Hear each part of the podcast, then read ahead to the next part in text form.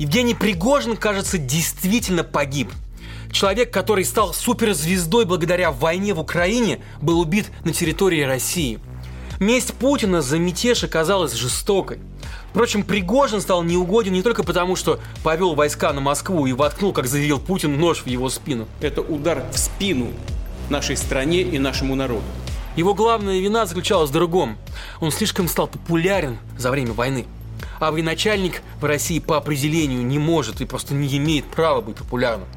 История дала бы Пригожину немало уроков на этот счет, да только он не захотел их брать. С вами Павел Коныгин, и это «Разборы». Сегодня мы вспомним судьбы самых популярных командиров современной России и посмотрим, чем закончились истории их невероятных взлетов.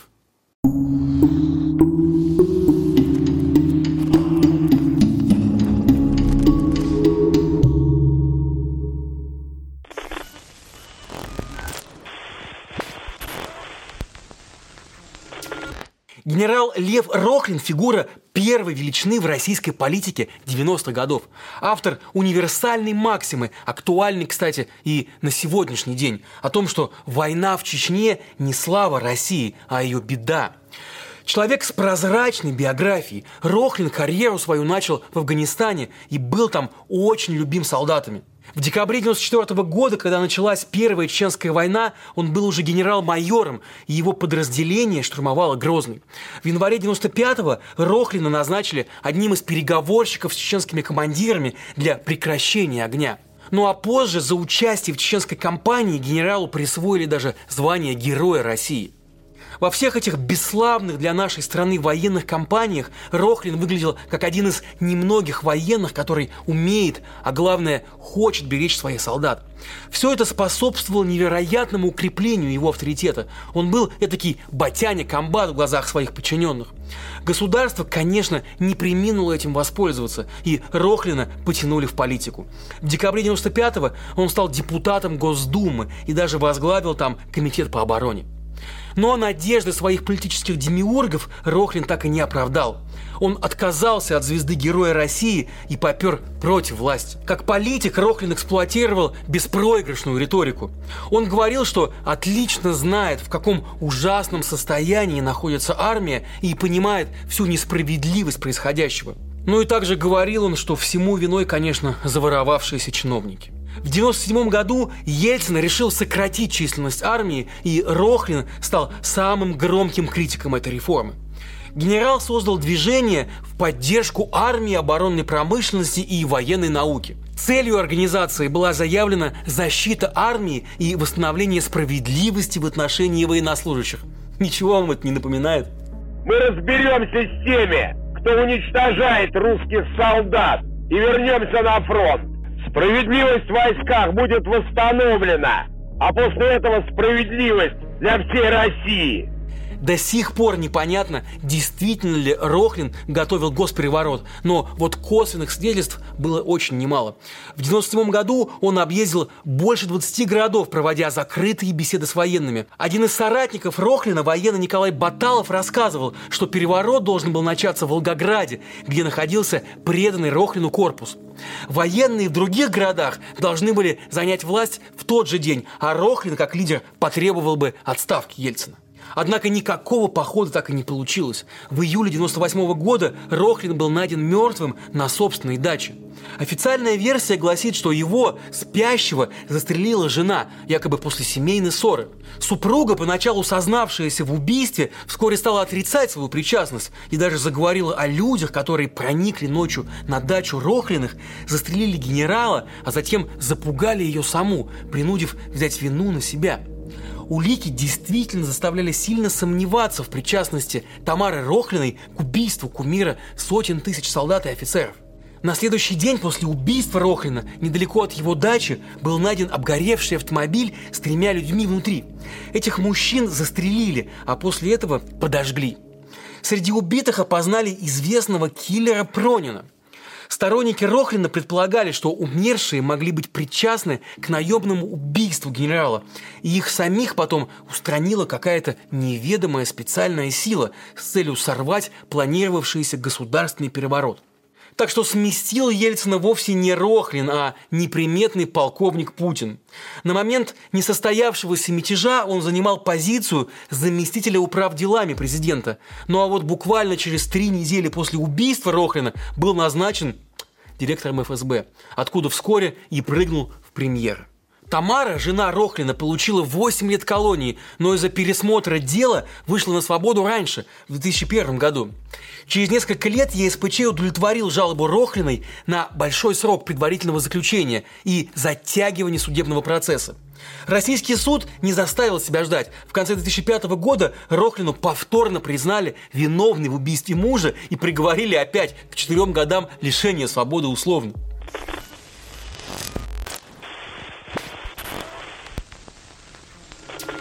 В 90-х в России был и другой популярный военный – Александр Лебедь.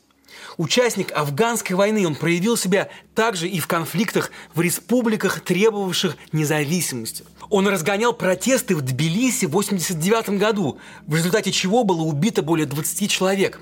Подавлял митинг в Баку в 90-м, там погибло около двух сотен. К моменту развала СССР Лебедь зарекомендовал себя как очень жесткий военный, готовый идти на крайние меры – но в 1991 году он совершил свой первый политический акт. Во время августовского путча, с которого и начался развал СССР, и вот тогда ему был отдан приказ взять в оцепление Белый дом, однако генерал перешел на сторону Ельцина, требовавшего независимости советских республик. Когда началась война в Чечне, Лебедь подал в отставку, а потом много и открыто критиковал действия российского руководства в Чечне. Тогда такое было еще возможно. Но в отличие от нынешних критиков, Лебедь выступал за прекращение войны. Ну и, кстати, ему приписывают цитату, якобы сказанную в январе 95 -го года, сразу после кровавого штурма Грозного. «Дайте мне набрать роту из детей элиты, и война через день закончится». Как тут не вспомнить, как Пригожин отзывался о детях элиты? Как может взять Шойгу поехать в Арабские Эмираты и своей попочкой трясти. И, к сожалению, дети элиты, в лучшем случае, они свои, извиняюсь, хлебальники закрыли. Все приемчики, оказывается, были давно обкатаны. В декабре 95 года Лебедь стал депутатом Госдумы, после чего начал готовиться уже к президентским выборам 96 года. Экономические проблемы, преступность и война в Чечне – вот в таком состоянии страна и подошла к этим самым выборам. Лебедь строил кампанию на критике двух фаворитов предвыборной гонке – Ельцина и лидера КПРФ Геннадия Зюганова, а также на обещании скорейшего прекращения войны. В итоге генерал занял на выборах аж третье место и набрал 14% голосов, что ни разу не мало и стало главной неожиданностью. Дело шло ко второму туру, так как никто из кандидатов не набрал больше 50% голосов. И вот все понимали, что электорат Лебедя сыграет теперь решающую роль во втором туре между Ельциным и Зюгановым. И Ельцин тоже это понимал, а потому уже 18 июня, через два дня после первого тура, назначил Лебедя секретарем Совета Безопасности в обмен на призыв голосовать за действующего президента, то есть за себя. Так Лебедь получил одну из самых важных должностей в России. Позже Лебедь стал подписантом и хасавюртовских соглашений. Они завершили Первую Чеченскую войну. То есть, даже не став президентом, слово, данное избирателям, Лебедь таки сдержал. Занятый пост на время заставил Лебедя, если не замолчать, то немного снизить градус критики власти. Но политические амбиции у него все равно оставались. И в 98 году Лебедь стал губернатором Красноярского края. При этом бывший военный продолжал откровенно комментировать все, что происходило в стране. В том числе и после того, как к власти пришел Владимир Путин. Например, рассуждая о том, может ли российское руководство быть причастным к взрывам домов в конце 90-х, Лебедь отвечал так «Я в этом почти уверен». В апреле 2002 года Лебедь отправился на открытие горнолыжной трассы в Красноярском крае. Поездка завершилась катастрофой.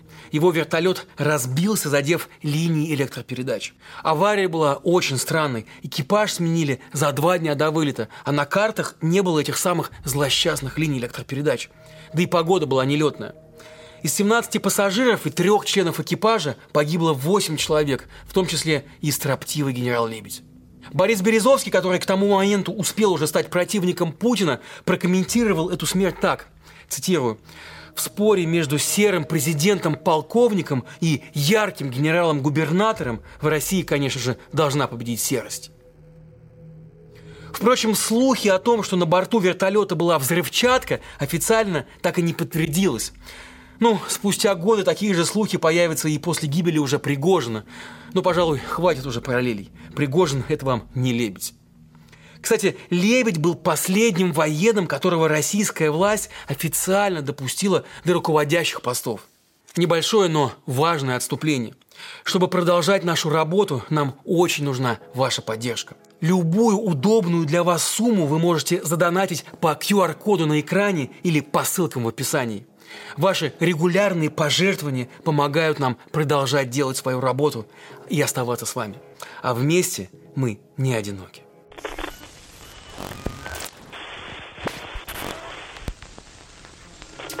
Но где драма, там и трагикомедия. Ну как в таком ряду не вспомнить полковника Квачкова? Владимир Квачков, так же как и Лебедь, прошел Афганистан и также участвовал в разгонах протестов в Баку, а также участвовал в гражданской войне в Таджикистане в 90-х. Это стандартная биография для военного тех лет. С 94 -го года служил в ГРУ, главном разведывательном управлении. Однако в политику он пошел только в нулевых и зашел сразу с козырей – в 2005 году Квачкова арестовали, обвинив в покушении на символ реформ 90-х Анатолия Чубайса. На тот момент он был председателем правления энергетической компании РАО ЕС. По версии следствия, Квачков пытался взорвать его машину на почве экстремистских взглядов, ну и, конечно, неприязни. Сидя в СИЗО, бывший военный участвовал также и в довыборах в Госдуму и набрал почти 30% голосов, уступив пенсионеру ФСБ Сергею Шаврину всего 2% голосов. Квачков был приговорен к пяти годам лишения свободы, но отсидел только три года. В процессе пересмотра дела коллегия присяжных Московского областного суда признала его таки невиновным. В 2009 году бывший военный создал народное ополчение имени Минина и Пожарского, позже признанное экстремистским – Целью движения было заявлено освобождение России, в которой царит неразбериха, ведь, цитата, «не поймешь, кто управляет страной». Квачков также опирался и на военных, он много ездил по стране и общался с офицерами. 22 декабря 2010 года Квачков вышел на свободу, а 23 декабря был снова задержан по обвинению в подготовке военного мятежа. Деятельность народного ополчения показалась силовикам очень опасной. Квачков освободился только в 2019 году и продолжил критиковать российскую власть. В 2023 году он вступил в клуб рассерженных патриотов. Это люди, которые выступают за войну с Украиной, но недовольны ходом конфликта. Ну и, наконец, в 2023 году его снова судили, но теперь уже за дискредитацию армии и приговорили теперь уже к штрафу.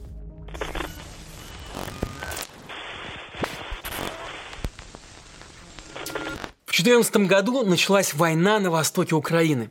Россия официально не вмешивалась в происходящее, хотя, как теперь мы все знаем, имела там своих наместников. Эти люди, в основном мелкие и средние руки криминальные элементы, стали командирами различных местных ополчений, но на деле, конечно, это были просто банды, которые пилили местный ресурс. Это вообще удивительный феномен.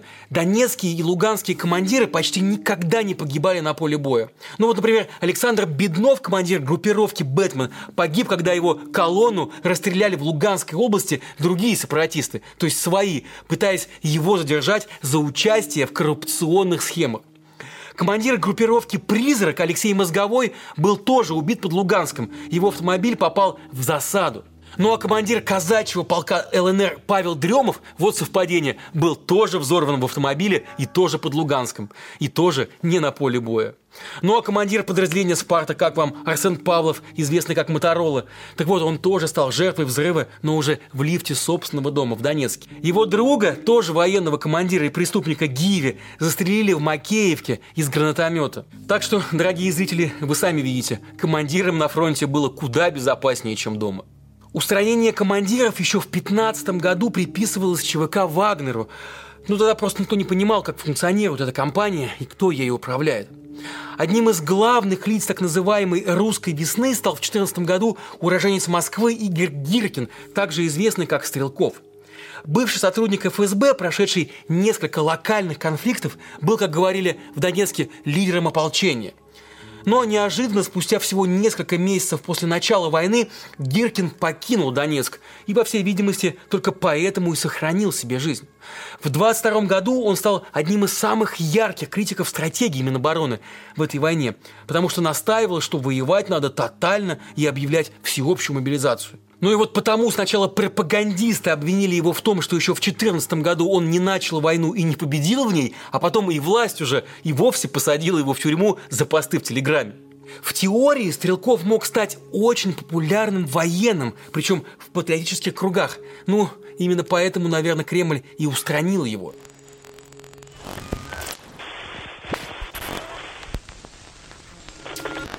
С начала полномасштабного вторжения в Украину война и пропаганда произвели двух героев – генерала Суровикина и командира Пригожина. Суровикин прежде командовал военно-космическими силами РФ, а в октябре 22 года его и вовсе назначили командующим объединенной группировки в Украине, что по сути значит главный по СВО. Генерал Армагеддон, так его называла пропаганда. Правда, уже в ноябре его стараниями был сдан Херсон, и постепенно Суровикин ушел на второй план. В январе его даже сняли с поста командующего объединенной группировкой. Ну а после мятежа Пригожина генерал Армагеддон и вовсе куда-то пропал, просто исчез. Ходили даже слухи, что он арестован – Незадолго до смерти Пригожина Суровикин лишился должности главы ВКС и пропал. Поговаривали даже, что он может быть и вовсе мертв. Однако некоторое время назад канал Ксении Собчак «Кровавая барни» показал его фотографию. Ну ничего, кажется, генерал Армагеддон жив и даже прогуливается с женой в Москве и ездит с делегацией Минобороны в Алжир. Что же касается Пригожина, то он даже не будучи военным, похоже, очень хорошо выучил истории Рохлина и Лебедя, однако только первую их часть, ту, которая про успех. Его медиа сумели создать образ жесткого командира, но при этом очень успешного. Мол, кадровые военные у Шойгу ничего не могут, а вот Пригожин берет города. Но потом неудачный мятеж отступление в Беларусь и самолет, догорающий в поле Тверской области. Ну, что ж тут скажешь? Командиры, учите историю, особенно новейшую. Войны всегда рождают популярных политиков. Например, после Второй мировой войны в странах-союзницах СССР к власти приходили люди, сделавшие карьеру в ходе сражений. Ну вот в Великобритании, например, премьерами стали Энтони Иден и Клемент Этли, служившие у Черчилля в качестве военных советников. Сам Черчилль, как одно из лиц победы, в 50-х также возвращал себе пост министра.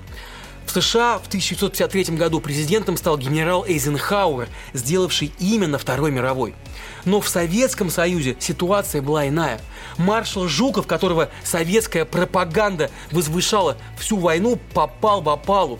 Против него было даже возбуждено так называемое трофейное дело, мол, Жуков наворовал трофеи в Берлине. Параллельно заслуги маршала постоянно занижались. Очевидно, что руководители страны Жукова боялись, а потому и все остальные военные также были отодвинуты от политики, просто от греха подальше. Уже после развала Союза в 90-е Ельцин на своем опыте понял, как это опасно – конкурировать с популярными командирами. Владимир Путин не хочет искушать судьбу, а потому действует на опережение. Ну вот, кто, например, знает людей, ответственных за вторжение в Грузию? Российская пропаганда считает, что это была отличная операция, но кто же стал ее лицом? Да никто. Ну а вот кто именно аннексировал, например, Крым? Да мы и не знаем вовсе. Давно всем пора усвоить. Герой в России может быть только один, и это Альфа Владимир Путин. А всем, кто будет популярнее, не сносить головы.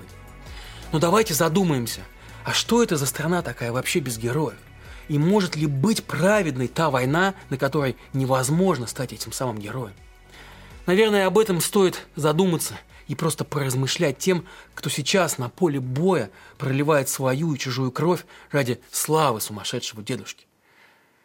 Продолжение следует.